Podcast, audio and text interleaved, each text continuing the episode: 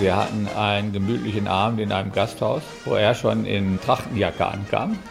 er ist Russlands Präsident Wladimir Putin beim Staatsbesuch in Bayern im Oktober 2006 noch ein gern gesehener Gast. Ich war kurz vorher Honorarkonsul von Russland in Nordrhein-Westfalen geworden. Denn Burkhard Bergmann versteht sich gut mit Putin. Der Chef der Essener Ruhrgas AG ist einer der Wegbereiter für russisches Gas in Deutschland. Und dann kam er mit Herrn Stoiber auf uns zu und sagte, kennen Sie eigentlich schon meinen neuen Mitarbeiter, Herr Bergmann?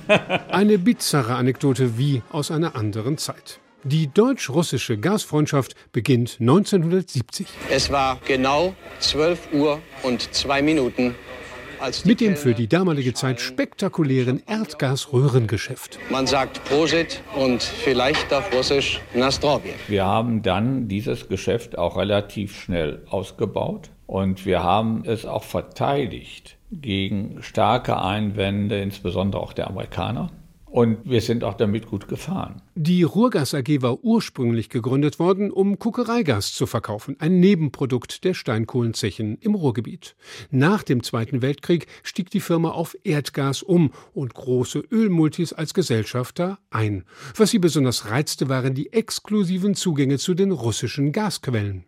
Wir haben unsere Beteiligung an der Gazprom in der Zeit noch ein Stück weit ausgebaut und haben das Projekt Nord Stream 1 mitgestartet und uns auch an einem Gasfeld dann schließlich in Russland beteiligt. Eine solche Verbindung wollte der frisch aus Feber und FIAC fusionierte Konzern E.ON unbedingt haben und bot 8 Milliarden Euro für Rohgas.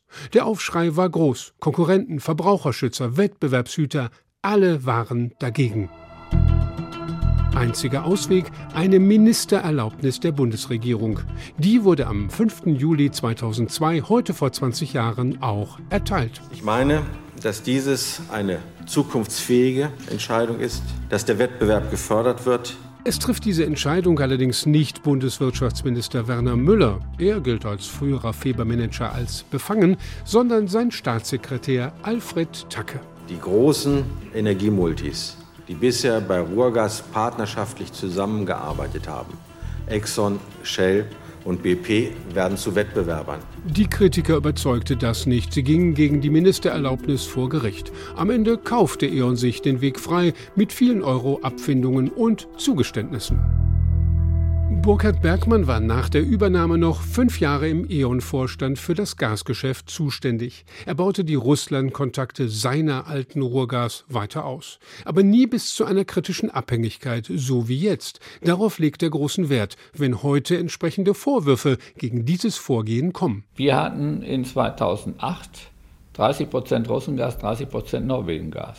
Wir haben immer so gehandelt, dass eine Quelle hätte ausfallen können. Das muss auch die Politik der Zukunft sein. Jede einzelne Quelle darf nicht so groß sein, dass sie uns erpressbar macht. Ein Rat, den seine Nachfolger scheinbar nicht beachteten. Wladimir Putin hatte zuletzt vor fünf Jahren persönlich gesprochen, sagt Burkhard Bergmann. Warum der Mann, mit dem er früher so vertraut war, heute einen brutalen Angriffskrieg führt, das versteht der Erdgasmanager nicht.